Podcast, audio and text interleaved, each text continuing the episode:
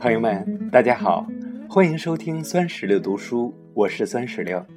今天继续和大家一起来分享方素珍老师的绘本阅读时代中的第四章《绘本与阅读》中的第三小节——绘本涵盖的内容。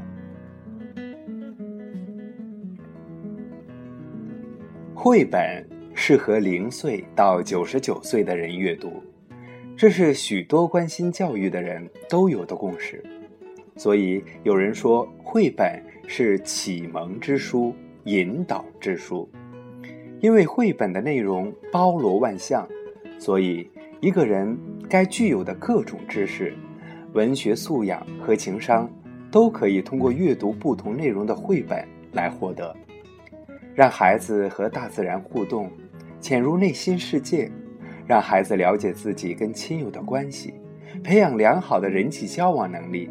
绘本不仅能丰富孩子的想象，激发孩子的创造力，也给孩子不同的文化滋养。让孩子从小就接触不同领域的绘本，不但可以帮助孩子建立背景知识，还可以训练眼睛快速的抓到信息重点，在各方面的发展上领先一步。